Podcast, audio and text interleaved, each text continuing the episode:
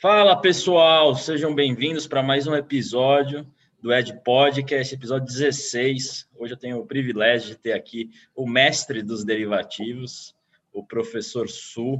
Agradeço já de antemão ter aceito o convite. Professor Su, muito popular na, nas redes sociais. Não é um tema fácil, não será um tema fácil. Então, pega a sua cerveja, porque falar de gregas, né? E não são as gregas boas de falar, a gente vai falar de outras gregas aqui. É, então, tomando uma cerveja, acho que fica menos arduoso para todo mundo. Seja muito bem-vindo, professor Su, ou mestre dos derivativos, como prefere que eu te chame, Su? É, pode me chamar de Su, né? Mestre dos derivativos é uma, é uma alcunha que os que alguns países do leste europeu me, me dão, né, me deram por conta de eu na época que da perestroika, quando o mercado, o, a União Soviética, né, é, vamos dizer assim, os países saíram da União Soviética, a União Soviética estava acabando, né, em termos de como estrutura. Então, vários daqueles países da Ásia Central não tinham né, um sistema de compensação, nem de sistemas de risco, né, é, porque a compensação era em Moscou. Né? Então, muitos desses países estavam é, é, organizando lá suas finanças tal e nesse período aí a partir de 87 88 aí eu acabei participando aí de alguns é, de algumas equipes né principalmente de estrategistas e economistas chilenos e argentinos que estavam dando suporte né para alguns países lá da Ásia Central né. Então aí como eu fiquei mais ou menos nessa parte mais de risco de derivativos na época os derivativos eles não, não eram tão poderosos como hoje, aí futuramente acabei dando algumas consultorias, aí por isso que ficou o, eles que me chamam de mestres derivativos. Eu nem escutava mais esse termo aí, foi, foi mais ou menos aí em 2017 que voltaram a usar, e aí ficou, né? ficou. Eu, eu, gosto, eu gosto do nome, eu acho que faz todo sentido e, acho que você é o mestre dos derivativos mesmo, professor Su. Para começar, professor Su, como é um tema cascudo, tem como só contar sua trajetória profissional, porque, pô, é, é assim, para chegar é, nisso não é fácil, né? Tem que, tem que então, estudar. Ah, não, a verdade assim, não, não foi por conta de estudo, tá? Foi de. É, foram de aptidões que eu já tinha quando nasci. É, o que aconteceu foi o seguinte: eu tinha uma, é, uma arquitetura, tenho uma arquitetura é, cerebral diferente, né? Eu não, não consigo entender os processos é, racionais então, por exemplo, toda a nossa matemática, a nossa matemática é uma matemática francesa, a nossa anotação é francesa. Eu não consigo entender direito a anotação francesa nem a inglesa. Então, o que, que aconteceu? Quando eu estava no ginásio, no primário, eu passava muita dificuldade. Primário nem tanto, mas quando cheguei no ginásio, eu praticamente repeti em quase todas as matérias. É, de menos ciências, menos ciências, mas eu ia muito mal em todas as matérias, porque eu não tinha o quê? A, a minha mente não era preparada para entender o processo do racionalismo cartesiano. E na sexta série foi o mais dramático, né? Na sexta série eu estava praticamente repetido em várias matérias e principalmente matemática, que eu não conseguia tirar mais do que o conceito D, isso com a professora arredondando nota para cima, eu estava passando em várias, né? Bom, aí me, me, passaram lá, deram um jeito de me passar por intervenção da minha professora de educação artística, porque ela não se conformava de ter o campeão de xadrez da escola brigando nas semifinais lá do, do Paulistano e repetindo em matemática, né? Aí conversando com os outros professores, pô, vamos, vamos passar ele e tal, né? Deram uns trabalhos, enfim, acabei passando, sabe lá Deus como, chegou na sétima série, não sei nem como é que eu consegui passar naquele tal função do segundo grau. Meu Deus, a equação eu sabia fazer, mas a função eu não conseguia entender. É, isso daí eu só consegui descobrir que eu tinha esse, vamos dizer assim, essa... É, vamos dizer assim, essa é, vamos, dizer, vamos dizer, esse comportamento diferente, comportamento mental diferente, quando eu fui desafiado para resolver algumas criptografias. Aí teve um lance lá que eu fui resolver as criptografias, eu consegui achar todos os padrões facilmente. Porque, para mim, as equações diferenciais. Como é que é o nome? É, é tipo John Nash, assim? É um negócio meio John. Esse naipe, esse naipe. Talvez quando é? deixar de ser segredo de Estado, eu conte com detalhes, tá? É, mas eu cheguei a trabalhar com criptografia quando eu era bem jovem eu tinha uns 13 anos, cheguei a, a dar suporte, né, para fazer, para é, descodificar criptografia, eu tinha essa facilidade. Então, para mim, as equações diferenciais, o que é uma equação diferencial? Ela, que, ela meio que é, é criptografa a função principal. né, a, a, a, a, função primitiva. Ela é uma criptografia da função primitiva. Eu tinha muita facilidade com equações diferenciais. E quando eu, eu entrei na faculdade, logo assim nas primeiras, nas primeiras matérias, uma das primeiras matérias que a gente foi ver que todo mundo tinha medo era o tal, né, de é, é biofísica. Não, eu não, eu estava em, em, biologia, fazia biologia, então era biofísica. biologia? Eu fiz biologia, né? Então, cálculo 1, cálculo, cálculo 2 era assim bem difícil, mas principalmente quando você ia para equilíbrio de populações, em que você utilizava, né, equações diferenciais para determinar aquelas curvas de equilíbrio. Cara, quando bati o olho naquilo, eu olhava para aquela equação diferencial. Aliás, eu já tinha facilidade com a equação diferencial desde que eu estava no primeiro colegial. O meu irmão fazendo pole lá, se quebrando lá em equações diferenciais ordinárias. Eu bati o olho naquilo e falei, é assim que se faz. Cara, não, não, é como que você pode? Essa anotação para mim é fácil. Né? É, a, a notação da, da equação diferencial é uma notação polonesa.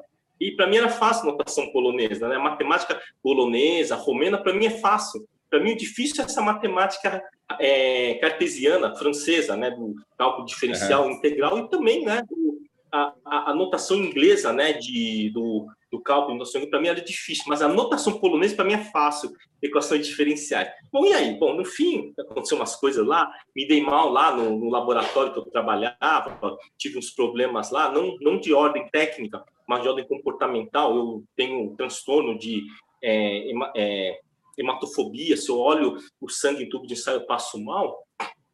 Aí, para eu não ter que fazer o ensaio no tubo de ensaio, não ter que ir para o laboratório, né, enfrentar os tubos de ensaio com sangue, eu desenvolvi um processo é, de, de calcular né, uma valência teórica de cada elemento do composto químico para que, sem ir para o laboratório, eu conseguisse descobrir se a reação ia se dar ou não. E aí, o meu chefe um dia descobriu que eu tinha é, isso daí, né? Descobriu que eu não tinha no laboratório, nem avental eu tinha. Eu fazia todo o processo de laboratório no papel, sem usar, sem ir para o laboratório, só usando o quê? Estritamente, né? Cálculo eletrônico, cálculo de eletronegatividade, né? E às vezes utilizava, né? Também, né? O é, cálculo relacionado com eletromagnetismo, né? Putz, aí o cara olhou para mim e falou, cara, mas que loucura isso daí, né? Bom, enfim, aconteceu isso daí, bom, isso daí é, é o que eu passei. Né? Aí depois eu acabei saindo do laboratório e fui trabalhar na Arthur Anderson. Eles precisavam de um especialista em tempo. Né? E tempo é tudo equação diferencial, né? Decaimento é constante e, e aí depois que eu... Tempo você tempo... diz clima, né? É, previsão de clima, essas coisas. Não, não, tempo, o nosso tempo físico o nosso o decurso do tempo. Então, você tem um decurso do tempo, por exemplo, então, você tem lá, por exemplo, ah, sei lá, é, um iogurte. Você abre uma hora e estraga. Né? Ah, tá. E aí, eu tinha uma, uma, capacidade de entender isso, porque eu trabalhava justamente na área de é, farmacologia. Né? Então, nos medicamentos, eu tinha que descobrir quantas em quantas horas você teria que tomar dose de reforço. Porque Entendi. acontece? Eu tomo remédio, né? entra lá na corrente sanguínea, o, rim vai degradando, degradando, degradando, chega uma hora que a concentração é muito baixa e você não consegue mais o quê? Aquela concentração não consegue mais ultrapassar a membrana plasmática. E aí, Entendi. nesse momento, você não passa, mas antes disso acontecer, você tem que tomar a dose de reforço para aumentar a concentração sanguínea e poder ultrapassar a membrana plasmática para poder curar o órgão que está com problema. Então, eu fazia esse tipo de cálculo. Aí, como eu tive os planos no laboratório, saí, fui trabalhar na Arthur Anderson e me colocaram nessa área de cálculo de depreciação e previsão de preços futuros, né? Principalmente aqueles que tinham uma certa sazonalidade e na época, o petróleo e o café eram os grandes desafios da época. Né? Os grandes desafios da época. E eu trabalhei com café, depois de um tempo eu trabalhei com os preços do petróleo, e aí foi que a minha carreira de como no mercado financeiro se iniciou, e o primeiro banco que eu trabalhei como consultor de finanças e modelagem matemática foi o Banco Boa Vista, né, que uhum. depois foi pelo BCN e depois pelo Bradesco. É. E aí eu estava bem, Tá? E em 2003, 2004 eu estava bem, tinha trabalhado dois anos e meio para os players, os players do petróleo, tinha, tipo, já tinha resolvido minha vida financeira, já tinha é, quatro imóveis em São Paulo, que três, eram três. É, isso, tinham quatro imóveis em São Paulo, eram três, três imóveis né, urbanos e, e um imóvel é, é, é semi-rural lá, que tinha um bom valor, estava bem, estava bem. E aí aconteceu o seguinte, É, começou aquele lance, né? Aquele nhenhenhen do tipo, ah, ficou bem de vida, operou petróleo, prata. Será que você consegue ganhar com a sua grana, né? Operando? Aquilo não me incomodava, porque eu estava bem de vida e todos os meus amigos são tudo ferrados. Todos esses caras que falam essas porcarias, é tudo ferrado. Ferrado, devendo no banco, né?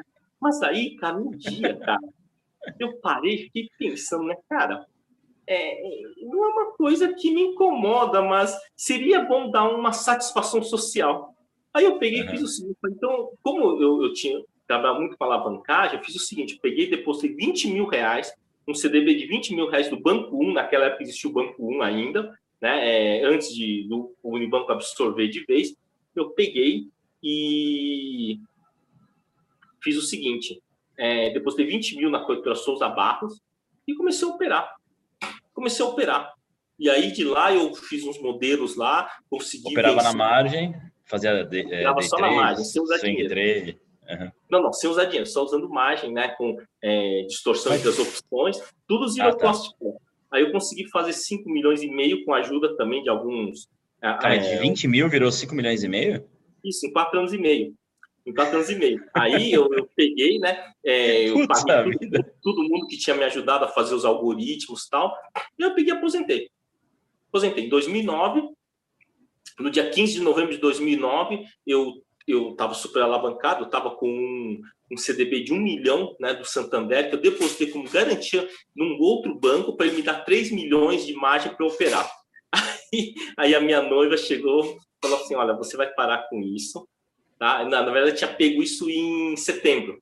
Na verdade, em, em, foi em agosto, setembro. Não, não, foi em setembro, foi em setembro. Aí ela falou assim: eu te dou até o vencimento de, de dezembro para você resolver isso daí. Não quer, a gente não precisa disso. A gente tem dinheiro, muito dinheiro, a gente. Tomava muito o seu tempo. Você ficava com a cabeça não, nisso não, durante o dia treinando e depois estudando. É, não, não, nem por isso, nem por isso. A questão era o grau de risco. Eu sempre operei tranquilo. E eu opero, cara, eu monto a posição, eu vou para a praia. Eu, a minha posição, eu confio nela. E uhum. aí eu resgatei lá o CDB. Aí eu decidi que eu ia parar por lá porque o, a grana era uma coisa que fazia mal para mim, sabe? Eu não sou um cara que eu tenho uma, uma boa relação com o dinheiro, eu tenho uma relação péssima com o dinheiro. Eu, eu sou um cara que quase não gasta, gasto muito pouco. É, eu não, não invisto muito em conforto, então aquilo, é, quando você. O dinheiro não te traz conforto, ele te traz é desconforto. Ele acaba Sim. te trazendo um desconforto. Então, eu preferi parar por lá, né? Mas aí também tive uns problemas, eu comecei a entrar em depressão e de 2010 até 2017 eu não estava saindo de casa. Eu fiquei em casa, sabe, sem fazer nada, só só colhendo a grana lá dos fundos imobiliários e dos galpões que eu tinha. Mas aí, né, o, a vida vai mudando. Aí tinha uns amigos meus que estavam com problemas, principalmente com essa questão de é, tecnologia né, no, nos derivativos, e foi aí que em 2016, mais ou menos, uns amigos sempre insistindo, ah, vamos lá, vamos lá, vamos, vamos fazer um negócio funcionar, para com isso, larga a mão de ficar aí com essa, essa síndrome do medo aí. E aí, em 2017, eu voltei a, a trabalhar, né, e fui na, lá no Infomoney, num projeto de trazer um educacional com o conceito dos derivativos do leste europeu, onde eu tinha me especializado. Uhum. É, que foi quando, aliás, eu pesquisei, né, para saber mais sobre você, e foram os primeiros vídeos que eu encontrei, foram você Sim, na, na, na Infomoney. Isso, 2017, né? Aí você começou é. esse lado educacional, e aí isso culminou em você ter o seu canal do YouTube. Foi, foi esse o processo? Como é que foi? Não, o canal do YouTube foi o seguinte, é, eu nunca gostei, não é que eu nunca gostei de rede social. Eu, eu, eu, eu gostava assim de, ah, eu gostava de gravar lá na Infomoney, estava sempre com os amigos lá, eles, né, tipo, quando eu ainda estava assim saindo, eu não, eu não conseguia andar sozinho na rua, então eu sempre tinha que estar acompanhado. Eu sempre era um amigo que me buscava, e eu moro em Curitiba, né? Eu sempre era um amigo que me buscava aqui em Curitiba, me levava lá para São Paulo. Ah, você mora em Curitiba, eu não sabia. É. Ah, tá. Isso tudo tem um custo né, financeiro elevado, né? E e aí, né, eu também não queria fazer YouTube, inclusive a Bia Aguilar, né, a, o a Papo de Bolsa, né, a Bia Aguilar, uhum. sempre me ensinou, cara, vamos lá fazer YouTube, você tem conteúdo. E eu, não, não, não quero, não quero. Você já conhecia a Bia por conta, a Bia Aguilar por conta do Infomani? Ela estava no Infomani? Sim, Ou sim, mas a gente já se conhecia antes. Eu se conhecia, ah, conhecia antes. antes. Ah, tá. Assim, tipo, de ouvir falar, não era assim amigo, tá? É claro que a gente ficou mais amigo quando a gente é, trabalhava junto lá no Infomani, né?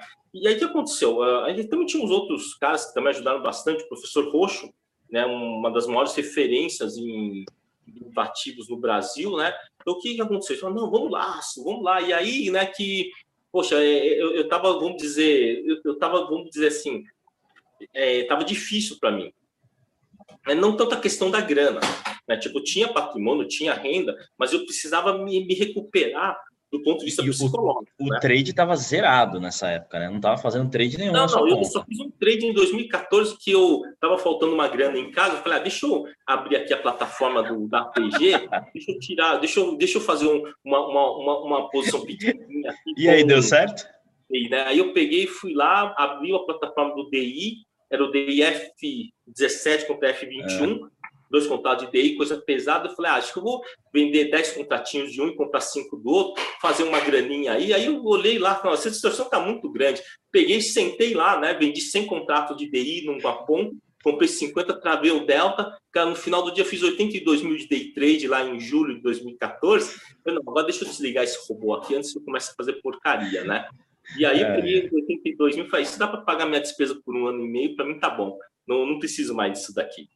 Ah, você leva uma vida frugal, você não leva uma vida cara, não. Leva não, não, leva uma frugal. É, e, tanto que você pega lá o, os meus cursos, são os mais baratos que tem no mercado. Você pega lá o curso mestre, sala mestre derivativo, é um curso de 500 horas, custa 2.750. Pô, sim, dá, sim, sim. dá o quê? É, 5 reais por hora.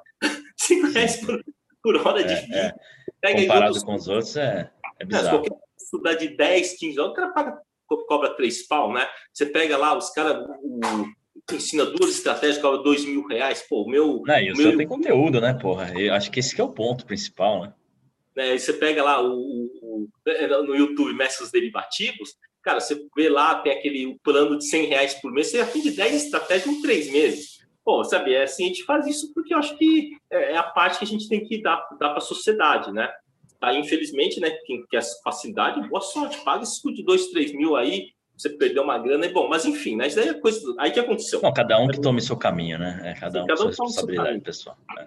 E aí que aconteceu? Quando, quando eu fui lá para é, fui lá trabalhar para a Infomoney, né? O professor Roxo ajudou muito, né? O Dendem. O né? professor né? Roxo é, é, o, é, o, é o Fernando Roxo das redes sociais? O Fernando Roxo.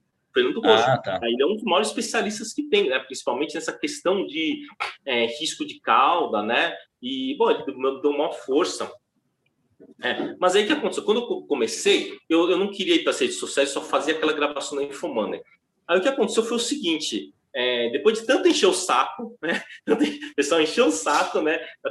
A, a aqui lá teve um dia que a gente estava lá no falou: não, agora você vai fazer o seu Instagram aqui. Eu fiz o Instagram para no começo de 2000 e, é, 2020, né? Começo de 2020. Não, começo de 2019, perdão, começo de 2019. Só que eu não estava postando nada eu estava postando nada no meu Instagram, era muito pouco, né? E aí, quando foi em julho de 2020, julho de 2020, aconteceu o seguinte, hackearam o meu Instagram. Eu tinha trabalho nesse Instagram, já tinha o quê? Uns 40 mil seguidores, né? Depois de muito trabalho, hackearam. Pô, e bastante. mesmo a Infomoney entrando em contato com o Facebook, eles demoraram, tipo, estavam demorando, né? Falaram que iam analisar, iam analisar. Puta, essas não... redes sociais, né? Um puta de um black box, ninguém sabe, né? É incrível, né? Isso, né? Aí hackearam, o que, que eu fiz? Aí eu peguei e criei um outro perfil. Criei um outro perfil, né? Mestre dos Derivativos oficial, agora voltou a ser Mestre dos Derivativos no Instagram. Aí o antigo perfil, depois de um mês e meio, devolveram. Foi de um mês e meio de todo destruído, os caras botando coisa de mulher pelada, essas coisas, destruiu, e a maioria do pessoal foi embora, e eu aproveitei ele para dar um, fazer o. É, eu transformei ele em plano de finanças, é. que é uma coisa básica, né, para quem quer começar as finanças básicas. Bom, aí o que aconteceu? Aí eu estava nesse. E aí, naquela, naquela época, aconteceu o seguinte: como o pessoal tinha me perdido o contato, o que, que eu fiz? Aí que eu criei o YouTube Mestres Derivativos lá no, no dia 24 de julho de 2020. Ou seja, nós estamos tem sete meses só esse, esse perfil do Mestre dos Derivativos. Então ele tem sete meses, né? De, de Já está com 40 mil seguidores, né? Quase, não é isso? No 43 YouTube? mil, né? 43 último, mil. Isso, o último, é, o, você pega o vídeo mais antigo, é de julho de 2000 e, é, 2020. Ele tem sete meses, sete meses e meio mais ou menos o, o YouTube. É, e tudo bem, aí, tipo assim, toquei lá o um negócio do, do, do, YouTube e o que aconteceu foi o seguinte, né? Teve um. Rolou um lance lá que os meus amigos fizeram lá, queriam fazer a divulgação dos derivativos é, do, da escola de derivativos brasileira, que não é pequena, é grande, Tá? Nós temos aí grandes influenciadores. Você tem o, o, o Luiz Fernando Roxo, o professor Sérgio Ferro, você tem o Valério Klug, tem o André Machado. Você tem grandes nomes aqui no Brasil. Sim, é que eles falaram que iam fazer lá uns vídeos, né? Eu ia gravar uns vídeos e iam mandar para o né, distribuir, né? Iam traduzir também para o castelhano e distribuir em todos os países de língua espanhola também. Afinal, nosso, o Brasil poder ser referência em derivativo, uma vez que o nosso mercado é muito maior que o mercado da Espanha, é muito maior que o da África do Sul. Ó, você vê América Latina é o maior, muito maior que o do México. Latina, né? Inclusive, né, muitas operações de empresas mexicanas são feitas aqui na nossa bolsa, porque a nossa bolsa tem liquidez na curva de juros. E aí eles estavam uhum. tentando divulgar, né? O que aconteceu? Aí eu mandei os meus vídeos, quando chegou em é, mais ou menos lá dia 10 de janeiro, falei, pô, agora tá, vai começar a bombar, né, o meu YouTube e tal. Aí eu vi lá, os caras não entrando mais em contato, falei, que estranho, né? mandaram mandar os vídeos. Tá? Quando eu fui conversar com um dos, dos meus amigos que estava lá dentro desse grupo de, de divulgação, falei, ah, não, sei que acho que tira, acho que você não está participando do negócio, não. Eu falei, mas como, cara? Estamos desde o setembro do ano passado fazendo o projeto, agora estão dizendo que não vão me colocar no projeto. Poxa, que falasse antes, né? Uhum. Eu achei, e aí também falei, cara, eu achei uma puta sacanagem. Por quê? Porque a gente está falando de um projeto é, mundial. Estou falando de um projeto mundial e vocês que vão, vão abranger, né, quase que teoricamente, o, o quase que mais ou menos 800, né, 800 milhões de pessoas falam né, o castelhano no mundo, tá? Aí, bom, mas claro que não vai para 800 milhões, vai, vai segmentar para as universidades. Não, lógico, mas, mas é o potencial né, do mercado. Vai ficar tá, muito chateado com isso. Aí que eu fiz, bom, já que é assim, eu vou fazer o seguinte, eu bom, eu ficar falando mal das pessoas o estado não vai adiantar. Aí que eu falei, não, vou fazer o seguinte, eu vou fazer uma maratona de 50 lives eu vou convidar 50 Instagramers na área de finanças eu fazer essa maratona de live. Eu fiz essa maratona de lives, né? Em, ainda está tendo, né? Essa maratona de lives. No total vão ser umas 70 lives, tem lá no meu YouTube, né? É, entrevistas, né? Que são as lives que eu fiz. E aí eu peguei, comecei a fazer isso daí, aí explodiu o, o YouTube. O YouTube explodiu, ele estava com de 20 e poucos mil, saltou para 40 e poucos mil. Eu entrei, eu, eu te vi no YouTube, o YouTube me, te recomendou para mim quando você tinha uns 8 mil. Eu sim, falei, sim. nossa, quem que é esse cara? Esse cara é bom, né? Eu, eu sabia alguma coisa ou outra de derivativo. Aí eu vi primeiro vídeo, segundo, eu falei, a produção é meio estranha, mas o cara é bom. Né? Aí eu fui vendo, fui vendo, fui vendo, eu falei, puto, o cara manja pra caceta. Eu, eu, pra mim foi assim, eu, eu não, não sabia quem você era antes, professor. Então, é, então, aí, aí, o que aconteceu foi isso daí. Aí eu chamei lá para se lá, aí começou a explodir. Aí, tipo, atingiu lá 30 e poucos mil, subiu tipo 10 mil, quase 15 mil, né, em pouco tempo muito curto, né? E aí eu fiz, eu falei assim, ah, e aí também teve uma outra coisa que aconteceu, que eu fiquei muito, muito chateado mesmo, que em, em, em dezembro, né, eu fui muitas universidades me falavam, ah, você não quer falar sobre derivativos para a gente e tal? Pois eu fiz uma emenda tá? uma emenda né, com 20 estratégias mais utilizadas em tesourarias em relação a derivativos. Aí eu peguei mandei a emenda para 13 faculdades, para eles colocarem no conteúdo, ia fazer alguma coisa tipo, ia fazer tipo assim, ia cobrar, sei lá, alguma coisa do tipo, sei lá, 3 mil reais por faculdade, para fornecer o, o, o é, o material né, online, né? Sabe, só para poder pagar os custos mesmo de, de gravação, de translocação, porque, tipo, mesmo você gravando, você tem custo, né? Você tem custo, uhum. cara. Até para alugar uma sala tem custo, né?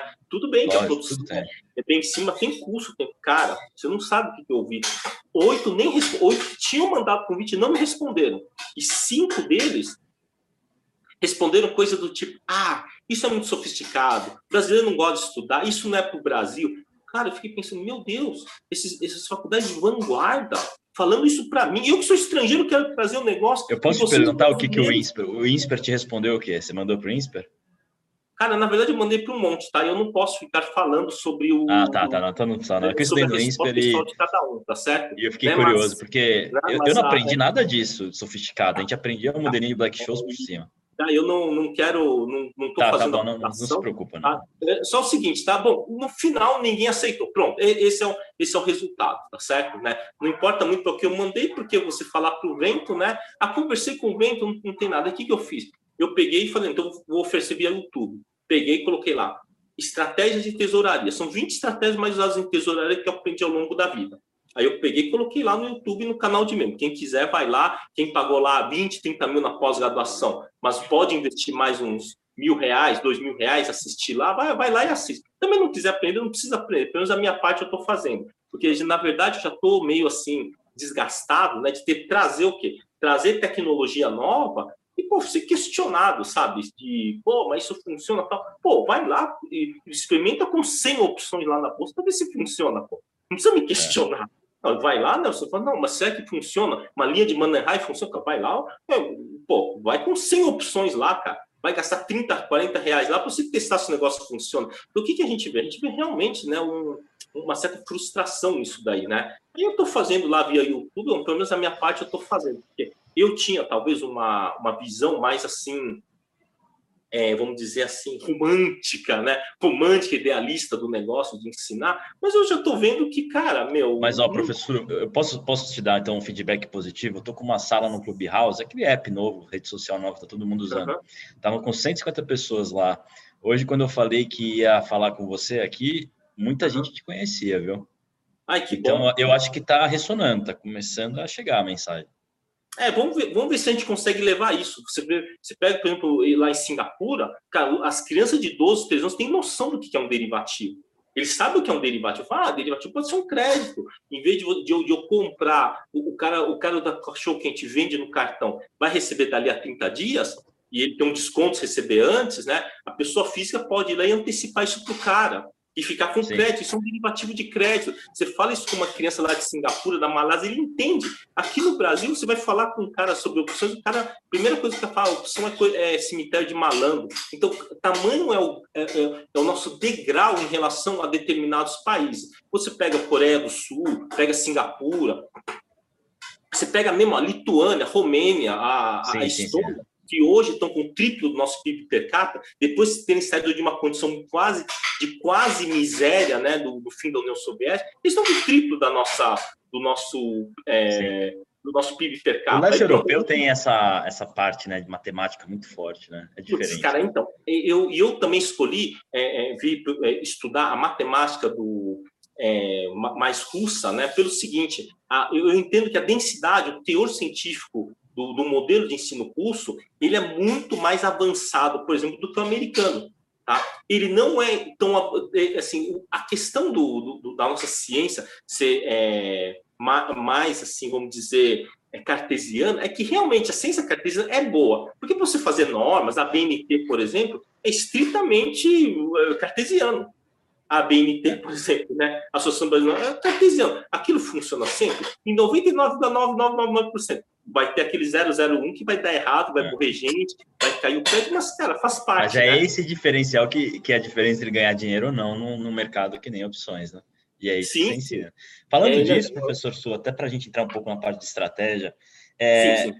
Estratégia para pessoa física, né? Bom, você operava a estratégia de tesouraria na sua conta, né? Você conseguiu levar isso. Mas, assim, nem todas as pessoas é, chegam, vai, nesse patamar ou enfim, tem estratégias bastante sofisticadas. Eu já vi alguns vídeos seus é, comentando sobre algumas. Isso que eu não faço curso, tá? Isso que eu não faço curso. Uhum. Eu imagino que o curso tenha coisa muito mais sofisticada. É, no Brasil, é, como é que a pessoa faz para montar essas estratégias com as corretoras que elas têm e a parte do risco dessas estratégias? Porque nos Estados Unidos tem aquela Tasteworks, né? Que é uma sim, sim. plataforma montada para quem quer operar opção, enfim, tem todas as N estratégias que dá para fazer, blá blá blá. E além da liquidez, etc. No Brasil, como é, como é que uma pessoa pode fazer isso? Como você ensina?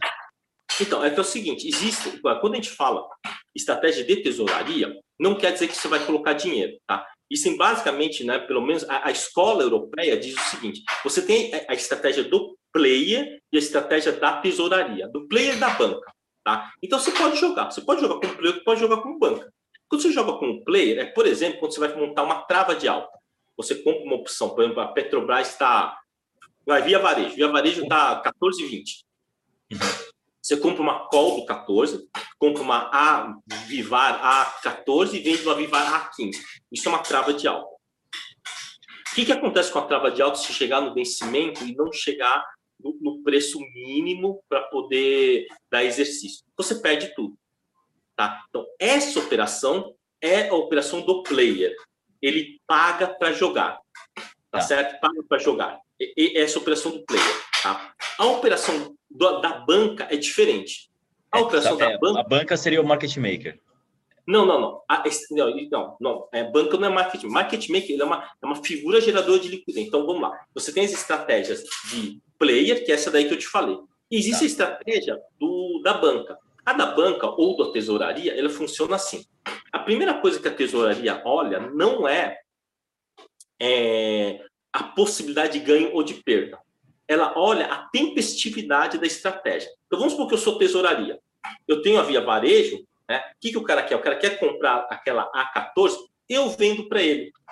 Eu vendo a A14 para ele. O que, que eu faço? Ou eu compro papel para me cobrir, compro papel e vendo opção, é uma venda coberta. Ou eu vendo essa opção, essa A14 para ele, pego o dinheiro, pego um pouquinho mais de dinheiro e compro uma B14, que seria para o mês seguinte. Então, essa é uma trava horizontal de linha. Tá certo? Que eu tenho tempo a favor. Então, isso é operar como banca. Você operar com o tempo a seu favor. Operar com banco ou tesouraria. Não tem a ver com valor. É que no, na, no, na Europa Oriental, eles chamam né, é, é, isso tem um termo, né? É, como é que é? Fornecedor e, e, cliente, comprador, alguma coisa assim. Então você seria o fornecedor, né? Então, quer dizer, você pode operar como tesouraria, mesmo tendo mil reais, por exemplo. Você pode operar como tesouraria. É o jeito como você opera, não tem a ver com volume. Tá? Agora, as tesourarias de grande porte, né, tem gente que fala assim, não, a tesouraria ele opera assim, opera assim. Não, isso é tudo falácia. Tesouraria, ela não opera dinheiro ela só opera assunção de risco. Então, por exemplo, é, eu, eu, sou uma tesouraria e eu tenho lá um milhão de Petrobras para administrar. E o meu chefe fala: olha, acima do 30 você pode descarregar 20%, acima do 35 mais 20%, mas eu quero esses um milhão de Petro se estiver abaixo dos 30. Por exemplo, então eu tenho essa ordem da tesouraria. Então, o que, que eu faço?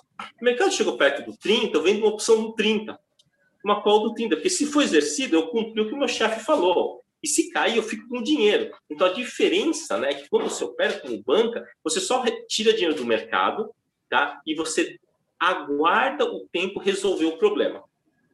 Aguarda Sim, você está tá operando com a grega teta a seu favor sempre. Está sempre, sempre teta positivo. Sempre. Tem que ser sempre, e de preferência que a operação seja zero cost call. Sem o quê? Sem colocação de dinheiro apenas com depósito de margem. E foi isso que eu usei na minha conta. Comecei lá com 20 mil reais, fui aumentando, aumentando, aumentando, né, até que ele chegou em. Eu, na verdade, assim, 20 mil reais eu estava operando meio brincando, vai, em, a partir de maio de 2003. Brincando, brincando, aí consegui chegar nos 50 mil no final de 2003. Aí em 2004, mais ou menos na metade, eu larguei tudo que eu fazia e só fui operar. Aí foi daquele momento, mais quatro anos e meio, que eu fiz toda a minha grana lá na bolsa lá. Entendi, né? Então, entendi. quando você opera como banca, o que acontece? No primeiro momento que dá errado, você consegue passar para o mês seguinte sem colocar dinheiro, só botando, é, recebendo alguma coisinha, você recebe bastante se der certo a sua operação. Recebe um pouquinho se der errado. E aí você vai levando até o quê? Até o mercado vir a seu favor. Então, isso é operar como banca. Tá, tá, entendi. E aqueles. É, quando, esse tipo de operação que você faz, né? Qual que é o downside para a pessoa? Pessoa física? Qual que é o cenário? São aqueles cenários de, de cauda, extremidade mesmo, para dar problema? Não, não. Em março do ano passado, abril? Ou, ou você fica completamente. Quando você fala travado, você está fazendo aquele. Vai o equivalente de um delta hedge, um gamma? Não, como é que o, funciona? O conceito de, de, de, delta red, delta, vega, teta, isso é da escola americana, tá? Então, até tá. falo brincando, né? Falo brincando uma coisa, né? Até, até tem, um, tem um negócio, deixa eu pegar aqui um negócio, que ele é, uhum. é, é interessante. Lógico, lógico, professor. Tem, tem um negócio aqui que é bem interessante, né? Então, o cara fala assim, né? Cara, então você vai lá, você tem duas opções lá. Você, você tá sentado no, no, chão, professor Su? Não, não, estou sentado num banquinho aqui de criança, tá? Então vamos pegar aqui. Você tem, por exemplo, a, a A20 né, e a A22, tá? Então a 20 está 1,70 e a 22 está R$ real. Tá. Então dá 70 centavos. tá certo? Né? Tá 70 centavos. Aí o que, que eu faço? O cara fala assim, não, peraí, você pega aqui, calcula o teta da A20, né? O delta, né? O gama, o vega e escambau tal. Aí você compara um com o outro, se uma volta tiver alta, outra tiver baixa, e aí você calcula o VAR, assim, tá? É, é fantástico. Esse modelo aqui é fantástico, tá? É, tá. Você consegue saber exatamente o downside e tal. Só que aqui é o seguinte, eu não paguei 70 centavos. É Sim. uma trava de alta. Trava de alta, ele é um ativo. Então, vamos lá. Então, vamos lá. Eu vou fazer uma coisa simples, tá? Então, o VAR, isso daqui, para mim, o VAR absoluto, é 70 centavos. É o máximo que eu posso perder. E o ganho máximo, quem que é o ganho máximo, né? Seria o quê? Essa diferença de dois reais menos o menos os 70 centavos. Pronto. Tá? Então, esse é o ganho máximo. Então, eu só faço essa conta aqui. Eu não olho as gregas. Sabe por que, que eu não olho as gregas? Porque as gregas, elas funcionam só o quê? Entre mais de dois, menos dois e mais de dois dos padrões. Você quer saber qual que é o máximo que você vai poder ganhar aqui?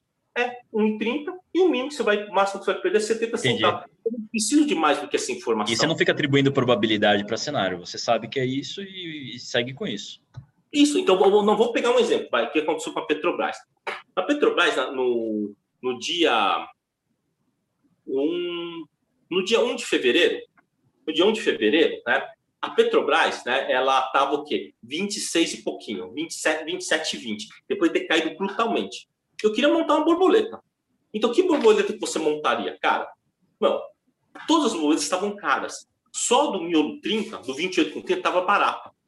Ela estava 30 centavos. A do miolo no 29 estava 55, do 28 estava quase 60. Então, qual que você vai montar? Cara, eu não, eu não sei se o mercado vai subir. Mas não adianta montar uma de 50 e pouco, porque eu sei que nos dias finais a borboleta só vale no máximo 80. Eu vou colocar 60 para levar 80? Cara, o que aconteceu? Então, para os alunos do Imersão em Opções, eu sugeri, olha, estudem essa borboleta, do 28 com 30. 28, 30 e 30. O que aconteceu? Pagamos 30 centavos, a borboleta foi lá, saiu no 1,05 ontem. Hoje voltou tudo, mas, cara, ele chegou a mais que triplicar, ganhar 250%. Ela fala assim, mas eu, o que, que você fez, cara? Eu só comprei o mais barato. Entendi. E o papel já tinha caído muito. O papel caiu. Eu achava que ia subir. E se não subisse, você perde 30 centavos, vai. E se subir, Sim. você pode triplicar, que foi o que aconteceu. O pessoal triplicou. Então, o que acontece? Eu acho que tem mais a ver Mas com. Mas o, o, ponto de saída é, tem, tem algum, algum racional? Tem alguma métrica? Ou... Não, geralmente, quando você, numa borboleta, principalmente quando você paga muito quando não tem muito mais, mais é, sumo, já, já, quando já pegou quase tudo, você pede, fala para sair? É... Não, eu falo assim, olha, o máximo que isso daqui vai dar é em torno de 95 centavos, um real. Então, é, cada um calibre o seu ganho. Se chegou nos 60 o cara não quer sair, o problema é dele. É, é eu, então, isso que eu ia falar, sei lá, 90, pegou já 60, 70, sai, né? Então, tem muita coisa assim, tirar, né? Quando você monta uma estratégia, principalmente de intervalo, e você aprende a ser um bom ganhador, você não precisa aprender a ser um bom perdedor. Quando você aprende a ser um bom ganhador, tipo, cara, montei no 30, tá, foi no 45, deixa eu sair de 20%. Puta, agora foi para 70 e pouco. Ah, deixa eu sair de mais 50. Quando você é um bom ganhador, né, o que, que acontece? Você não precisa aprender a ser um bom perdedor. Você não precisa perder. Agora, o problema é quando você é um mau player. É um mau player. Então, por exemplo, você fala assim, ó, você sabe que o negócio pode triplicar, duplicar, triplicar, mas você sabe que pode perder tudo. Então, quer dizer, quanto que você pode perder? Ah, só posso perder 200 reais. Ah, então você vai lá, monta 700 borboletas, de 30 centavos, vai dar 200 reais. Se der certo, você leva 600. Se der errado, você pede esses 200 ou sobra 100, né? mas você não quebra. Então, vai da, da, da questão. O, enquanto que as pessoas elas têm um conceito de que risco você controla, não, risco você não controla. O risco você não controla no RED, no Delta RED, em nada disso. Você controla o seu risco na sua exposição. Entendi. É, você sabe o máximo que você vai perder. É o máximo que você vai perder e acabou. É isso, né? Sim, então, entendi, entendi seu ponto. E, e aí a, a, pergunta é, mas quando eu entro, quando eu saio? Bom, então você tem os valores históricos. Então, borboleta de asa 2 na, na Petrobras, por exemplo, a gente vê que historicamente ele chega ao quê? A 90 centavos no dia do vencimento. Então, então você vai pagar 70 para entrar? Não, não vai pagar 70 para entrar. Porque se o máximo é mais ou menos 90, 95, você tem que pagar no máximo 35. Você tem que, no mínimo, duplicar, triplicar o seu capital numa entendi. estratégia de, é, de você faz a... Entendi, entendi. Você faz o reverso para chegar no. Entendi, interessante. Sim, eu, eu, vejo qual que é o máximo e qual que é o. o e, professor Su, falando de forma mais, vai, mais é, filosófica sobre a coisa, você acha que esse tipo de operação funciona porque a, a, a vol implícita é maior que a volatilidade real que a gente confere no mundo? Sim. Mas, a, na realidade, seria esse o argumento do porquê isso dá certo e, e por isso que você conseguiu transformar os 20 é... mil em 5 milhões? Sim, de um modo geral, o que acontecia era o seguinte: havia uma distorção de volatilidade, principalmente as, entre as opções próximo ao dinheiro, a ATM, a opção ATM e a opção OTM. Eu vou te dar um exemplo. A Telemar ATM tava... perto do dinheiro, pessoal ATM fora do dinheiro. Fora do Isso. dinheiro é que está fora do, do, do preço. A, a Telemar no 38 reais, por exemplo, tá certo? O que acabava acontecendo era o seguinte: a A40, né, ela estava barata. Geralmente estava barata. E a A42, geralmente ela estava cara. O que eu tinha percebido foi o seguinte: que é quando você tinha lá um 38, Aquela levemente OTM, ela estava com a volta amassada. Por quê? Porque ela tem o que? Característica de venda. O cara compra o papel e bate nela. E aí, e a 42 ficava barata.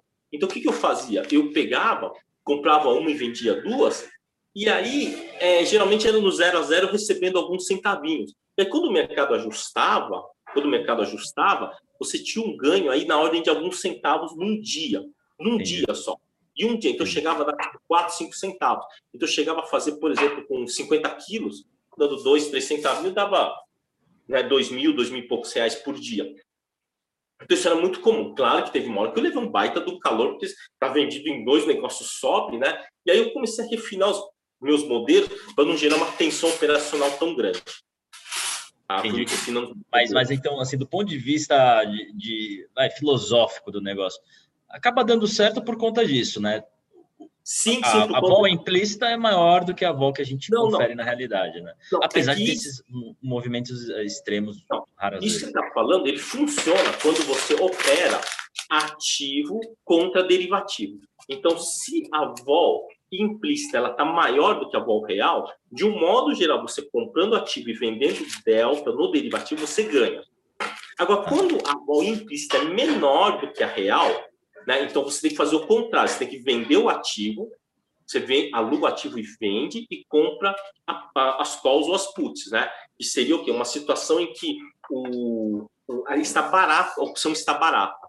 Né? A vol implícita barata, você compra é, opção e vende ativo, e vice-versa. Só que como eu fazia com as duas opções, sempre havia uma situação em que um, alguma vol na série histórica estava mais barata o que aconteceu foi o seguinte: como, vamos tentar contextualizar a época. Era 2003, 2000 e 2004, né? Quer dizer, primeiro que você, se você fosse rodar o Black and Show no computador da época, travava, demorava muito. E o que eu encontrei foi um jeito razoavelmente rápido de tomar a decisão quando tinha distorção.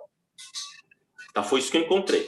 Tá? E claro, tinha a ver com a vol, com a distorção de vol, mas o que eu achei foi o que foi um processo utilizando matriz, um processo matricial que a gente conseguia rodar muito rápido no computador para tomar a decisão, falar, pode montar com 50 quilos e tem saída. A gente entrava e saía, às vezes tipo em uma hora, uma hora e meia, né, né ganhava mil, mil e quinhentos reais, depois parava um pouquinho, aguardava dar um outro ciclo de espasmo de volatilidade dentro do sistema e a gente entrava de novo. Mas não conseguia fazer, por exemplo, com 200 quilos, por exemplo. Ele tinha espaço com 50 quilos por, por dia. E aí foi aí, em 2004, que foi, foi fazendo isso daí. Depois, 2005, melhorou muito. 2006 foi melhor ainda. Até que combinou em 2008, que foi aquele negócio assim de acabar com o mercado e, e fizemos muita grana lá em 2008 e paramos. Paramos. Independia do, do movimento, entende? É, é, é que a gente trabalhava uma distorção de volatilidade. Não vou dizer que a gente não levou calor, já, já ficamos. Faz parte, é, né? Ninguém ganha dinheiro sem arriscar, né? Sem tomar calor. Sim, sim, sim. Mas, mas, teve momentos, por exemplo, que, cara, assim, a gente achava que não ia ter o amanhã, cara. é, mas isso é normal do trader. Todo mundo que arrisca dinheiro passa por isso, né? É normal. Ah, com certeza. Passa por isso e, e passa bem. Nossa, a gente leva, apanha muito. Né? E aí teve um momento que eu chegou uma hora que eu falei, ó, já tenho grana para pagar todo mundo que me ajudou a desenvolver o sistema, deixa eu pagar todo mundo antes que eu perca e não consiga pagar ninguém. E, e foi sorte, porque todo mundo continuou na área, quebrou. Quebrou. É. Porque houve o que? Houve uma distorção da curva de volatilidade. Nós tínhamos, né, de um modo geral, uma curva de volatilidade do tipo Smile, né? Tá certo? Em que ano aí, foi isso? Doutor, Isso daí foi 2009. 2009, quem continuou em 2010 ah, sim, sim, sim. É. 2010 era o Smile. O que aconteceu? Com o advento dos robôs, o que, que aconteceu? Essa curva aqui, é, ela ficou assim mais achatada e tinha o quê? E tinha mudanças né, de curvatura. E aí, se uhum. você estava comprado na longa e a longa caísse... Aí te pegava, curva, te quebra no meio, aí né? você quebrava. Todos é. quebraram, todos que eu conheço. Sim, porque você trabalha com modelo, né? E o modelo está te mostrando outra coisa. Modelo, ele foge do modelo e você quebra. A sorte foi que eu saí, e como eu estava muito alavancado, foi até o que a Ana Carolina falava. Falava, olha, Su, é, você ter saído foi a melhor coisa, porque é, eu, eu, ela, ela dizia assim para mim, né? É, você não...